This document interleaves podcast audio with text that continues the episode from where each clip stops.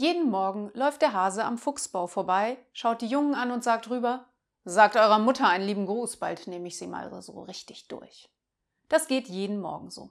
Eines Tages sagt die Fuchsmutter zu ihrem Mann: Jeden Morgen kommt dieser Hase und sagt unseren Jungen, dass er mich irgendwann richtig durchnehmen wird.